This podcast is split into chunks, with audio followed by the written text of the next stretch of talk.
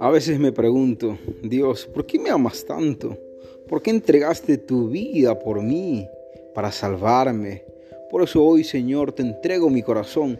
Renuévame, hazme cada día mejor. Querido amigo, Dios tiene hoy un mensaje especialmente para ti.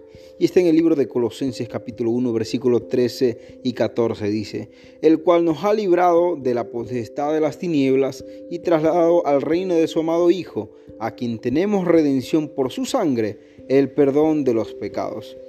Querido amigo, querida amiga, ¿has cometido alguna equivocación en tu vida? ¿O quizás lastimaste a alguien?